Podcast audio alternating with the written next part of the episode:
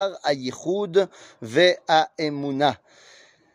le premier chapitre, la semaine dernière, nous avons commencé à évoquer euh, quelle était la dimension de l'infini d'Akadosh Baruch qui se trouve dans chaque chose.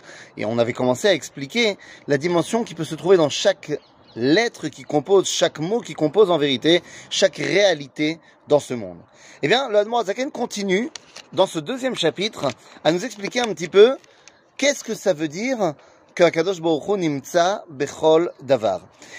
Dans chaque chose. Eh bien, le Radmor Zaken va continuer, commencer en nous disant la chose suivante. Il y a des gens, d'après lui extrêmement bêtes, qui vont penser que de la même façon qu'il y a un, comment dire un, un ah, j'ai perdu mon français, quelqu'un qui fait un nouvel ustensile, que ce soit un, un, menuisier, que ce soit un charpentier, que ce soit un souffleur de verre, quelqu'un qui va créer un nouvel objet, eh bien, une fois qu'il l'a créé, c'est lui qui l'a créé, mais une fois qu'il est créé, ça y est, l'objet, eh bien, il reste, euh, il a plus besoin de son créateur. Et nous dit la il y a des gens qui pensent que la création du monde, c'est pareil, que Kadosh Baruch il a créé le monde, c'est très bien, Todaraba, mais maintenant, on n'a plus besoin de lui, on se débrouille sans Ribono Shel Olam. Il nous dit l'Admorazaken, c'est toute la différence qu'il y a entre quelque chose qui a été créé yesh mi yesh, c'est-à-dire qu'il y avait quelque chose et j'en ai fait quelque chose d'autre. En fait, j'ai utilisé la loi de Lavoisier qui nous disait dans ce monde, rien ne se perd, rien ne se crée, tout se transforme. Sauf que ça, c'est dans le monde de la nature où il y a quelque chose et j'en fais quelque chose d'autre. Dit la Morazaken, oui, mais c'est pas comme ça la création du monde, puisque la création du monde c'est yesh, mais aïn, c'est-à-dire qu'il n'y avait pas et pouf ya. Et vous comprenez que il n'y avait pas et maintenant il y a, ça va à l'encontre de toutes les lois de la nature.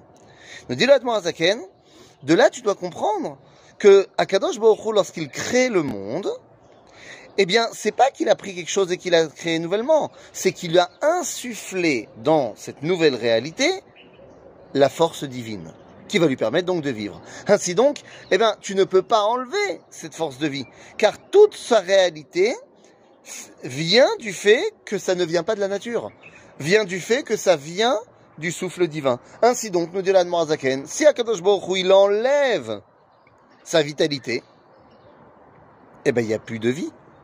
Si Akadosh Baruch il enlève sa présence et sa volonté qu'il y ait le monde, il n'y a plus le monde.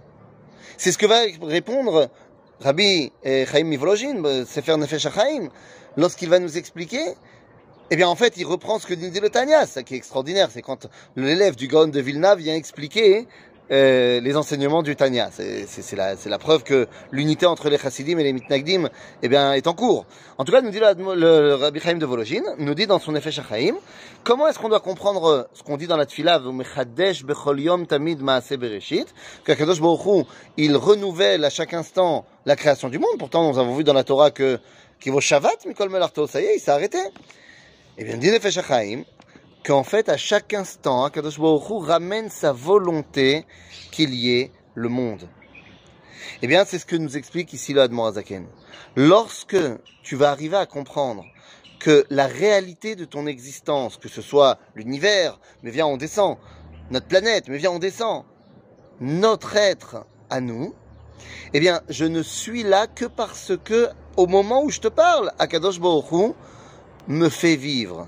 Et en fait, ce que nous dit ici la Zaken, c'est ce que nous dit, ce que nous disons tous les jours, trois fois par jour dans la Tfila.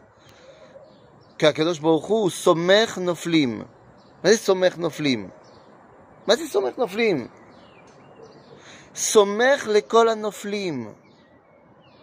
Que Akadosh Baruchu fait se tenir debout tous ceux qui tombent. Qu'est-ce que cela veut dire? Je viens de dire l'Admor chaque instant que nous sommes debout, c'est qu'Akadosh Baruch nous prête la vie. Car si Akadosh Baruch n'était pas dans chaque réalité de chaque instant, alors on tomberait. De la même façon que nous dit l'Admorazaken, lorsque Dieu a fait l'ouverture de la mer, et que tout d'un coup, la mer s'est ouverte vers Maim Laim Choma Bimina Mismolam, eh bien, tant qu'Akadosh Baruch voulait que la mer fasse des murs, eh bien, elle a fait des murs. Lorsque Akadosh Baruch a enlevé eh bien, sa volonté qu'il y ait le miracle, la mer, tout simplement, a repris sa forme naturelle. C'est exactement de cela dont on parle. La forme naturelle de ce qui n'était pas au moment de la création, eh bien, c'est de ne pas être. Et donc, si Akadosh Baruch enlève de moi ma vitalité, eh bien, en fait, je retourne au néant. ça va prendre tout un processus au niveau naturel. D'abord la mort, ensuite la décomposition et ainsi de suite. Mais je retourne au néant. Et donc, qu'est-ce que c'est la vie? Eh bien, la vie, que ce soit la mienne, celle des arbres, celle des animaux, ce que vous voulez. La vie, c'est la preuve qu'Akadosh Baruch a envie de ma présence ici-bas. À bientôt les amis.